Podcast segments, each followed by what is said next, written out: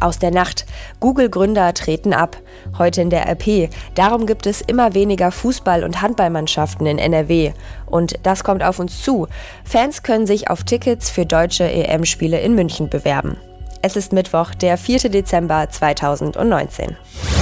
Der Rheinische Post Aufwacher. Der Nachrichtenpodcast am Morgen.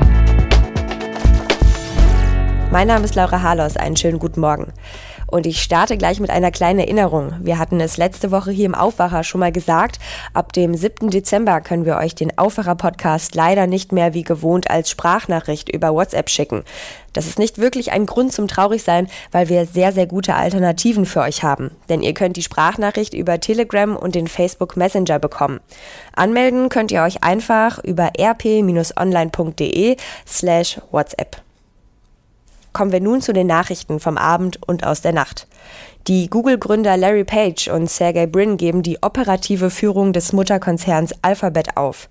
Page werde als Vorstandschef und Brin als Präsident zurücktreten. Das teilten die beiden am Dienstag über einen Google-Blog mit. Beide werden aber weiter im Verwaltungsrat des Unternehmens vertreten sein. Neuer Vorstandschef von Alphabet wird Sundar Pichai, der seit vier Jahren bereits Google-Chef ist und diesen Posten auch weiter behalten soll. Und Page schreiben in ihrer Mitteilung, das Unternehmen habe sich weiterentwickelt und sei gereift, seit sie es 1998 im Silicon Valley gegründet hatten. Zitat, heute im Jahr 2019 wäre das Unternehmen, wenn es eine Person wäre, ein junger 21-jähriger Erwachsener und es wäre Zeit, das Nest zu verlassen. Ein Mann auf einem Rennrad ist im Rheinland gegen einen auf dem Radweg abgestellten Lastwagen gerast. Er erlitt dabei tödliche Verletzungen. Der 46 Jahre alte Lasterfahrer hatte sein Fahrzeug am Dienstagnachmittag in Kempen abgestellt und zur Hälfte den Radweg benutzt. Das teilte die Polizei mit. Er habe in einem nahen Baumarkt nach dem Weg fragen wollen. Der 57-jährige Rennradfahrer, der keinen Schutzhelm getragen hat, ist ungebremst auf das Fahrzeug aufgefahren und hat sich dabei schwere Kopfverletzungen zugezogen. Trotz Reanimationsmaßnahmen ist er kurz nach der Einlieferung in ein Krankenhaus gestorben. Um auf seinen sterbenden Wald aufmerksam zu machen, hat ein Waldbesitzer der Landesregierung NRW eine saftige Millionensumme in Rechnung gestellt. Hans Kaldeminn ist Vorsitzender der Forstgemeinschaft Hagen-Ruhrtal und er ist verantwortlich für 3000 Hektar Wald von mehreren Waldbauern. Und er fordert in einem Brief an den nordrhein-westfälischen Ministerpräsidenten Armin Laschet mehr als 10 Millionen Euro, einfach weil der Wald pro Jahr so viel wert sei. Zitat, das entspricht aus meiner Sicht dem tatsächlichen Wert des Waldes für die Volkswirtschaft und das Allgemeinwohl. Das sagte er der deutschen Presseagentur. Er betonte dabei, das sei natürlich nur eine symbolische Rechnung. In seiner Argumentation stützt er sich auf ein Gutachten, wonach jeder Hektar im Hagener Waldgebiet einen volkswirtschaftlichen Nutzen von 2800 Euro habe. Der Waldbesitzer sagt, Wald bindet CO2, speichert Wasser und hat einen Erholungswert. Schauen wir auf eins der großen Themen heute bei uns in der Rheinischen Post. Fußball und Handball zählen zu den beliebtesten Sportarten, auch hier bei uns in NRW. Aber es gibt ein Problem, denn die Zahl der gemeldeten Mannschaften geht zurück und das zum Teil drastisch. Woran könnte das liegen? Mein Kollege Christian Kanzjorra hat mit Jan Lurenberg aus der RP Sportredaktion über die Ursachen gesprochen. Fußball und Handball sind immer noch beliebt, aber es gibt immer weniger Leute, die den Sport aktiv in Mannschaften treiben, vor allem beim Handball. Jan, du hast dich damit intensiv beschäftigt, viele Zahlen verglichen und mit Verbänden gesprochen. Was genau ist das Problem? Das Problem ist einfach, dass die Spiele ausbleiben. Wir haben in ganz NRW zahlreiche Mannschaften, die schon abgemeldet werden mussten, weil eben nicht genügend Spieler da sind.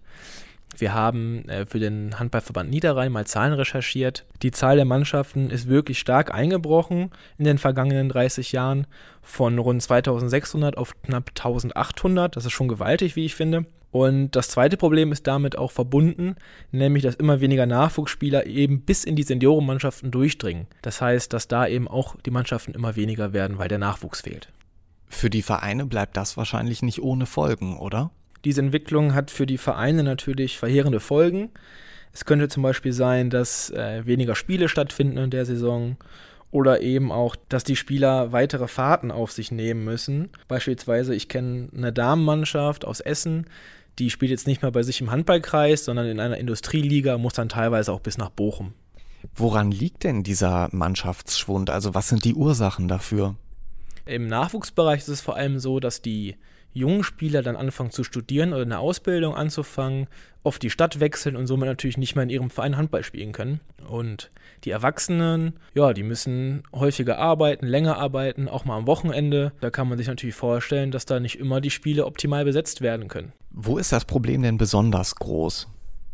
Auf jeden Fall im Seniorenbereich, aber eben auch in der A-Jugend. Ich habe da mit dem Deutschen Handballbund gesprochen und der hat mir auch bestätigt, dass da wirklich die meisten Spieler aufhören. Gibt es denn auch Situationen, wo äh, junge Spieler nachkommen? Ja, die gibt es. Es gibt da immer ein Auf und Ab bei den Mannschaftszahlen in NRW oder beim HVN jetzt in dem Fall. Das kann man auch ganz gut ausmachen. Zum Beispiel bei der WM im eigenen Land 2007. Da kam es wirklich danach zu einem großen Boom. Viele neue Spieler haben sich angemeldet äh, oder Vereine haben neue Mannschaften gegründet. Das klappt ganz gut, aber größtenteils ähm, sind die Mannschaftszahlen halt dennoch rückläufig in den vergangenen 30 Jahren. Studenten ziehen in die Stadt, Berufstätige müssen länger arbeiten. Die Gründe für den Mannschaftsschwund vor allem im Handball sind also ziemlich vielfältig. Mehr zum Thema lest ihr bei uns in der heutigen Ausgabe der Rheinischen Post oder auf rp-online.de. Kommen wir nun zu den neuesten Nachrichten aus Düsseldorf. Und die hat heute Charlotte Großer von Antenne Düsseldorf für euch. Guten Morgen, Charlotte. Schönen guten Morgen, Laura. Ja, die Stadt will prüfen, ob zu viel Geld für den Schulsport ausgegeben wird. Und genau diese Prüfung hinterfragt die CDU heute im Sportausschuss. Außerdem warnt der ADAC-Autofahrer, mit dem Glühwein vorsichtig zu sein. Der knallt nämlich mehr, als manch einer denken mag. Und dann haben wir uns auch noch angeschaut, wie es mit dem Stresslevel der Menschen jetzt in der Adventszeit aussieht. Die Busfahrten von Düsseldorfer Schulkindern, zum Beispiel zum Schwimmunterricht, kommen auf den Prüfstand.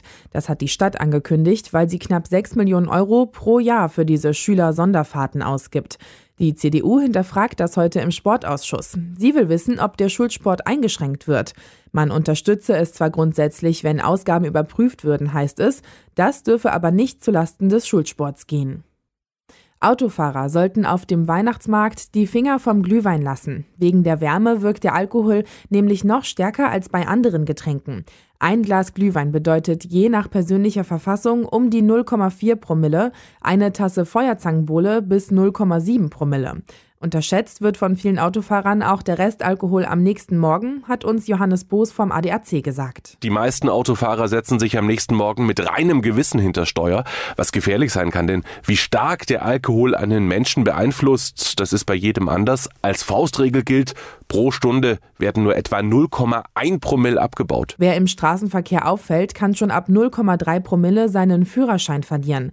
Ab 0,5 Promille drohen generell hohe Bußgelder und Fahrverbote.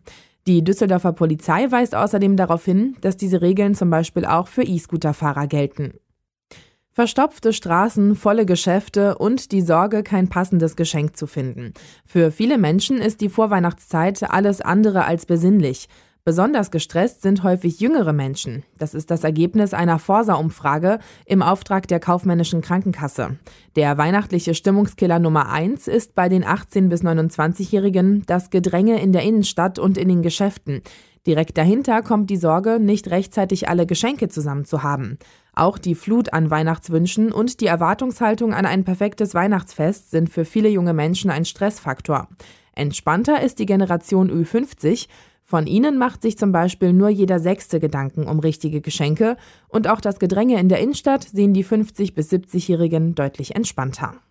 Und das war's mit den Meldungen hier aus Düsseldorf. Weitere Nachrichten gibt's auch immer um halb bei uns im Radio oder auf antennedüsseldorf.de. Danke dir, Charlotte. Werfen wir nun einen Blick auf das Thema des Tages.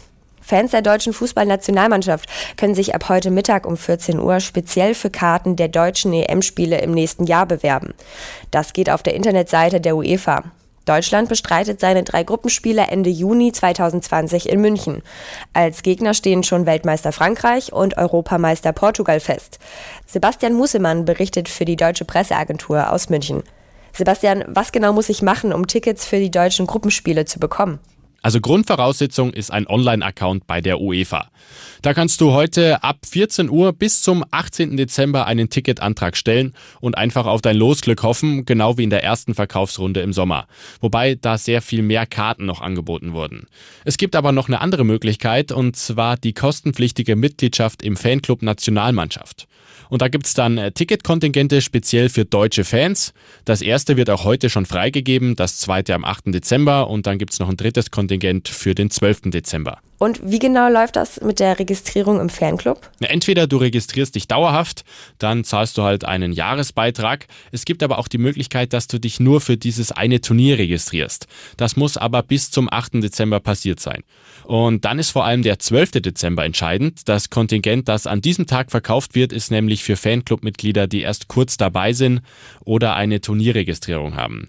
Die ersten beiden Kontingente sind für Fans, die schon lange beim DFB dabei sind. Da gibt es dann ein spezielles Bonussystem. System. Jetzt aber natürlich die wichtigste Frage, was genau kostet mich denn so ein Ticket? Für die Gruppenspiele in München kosten Karten 50, 125 oder 185 Euro.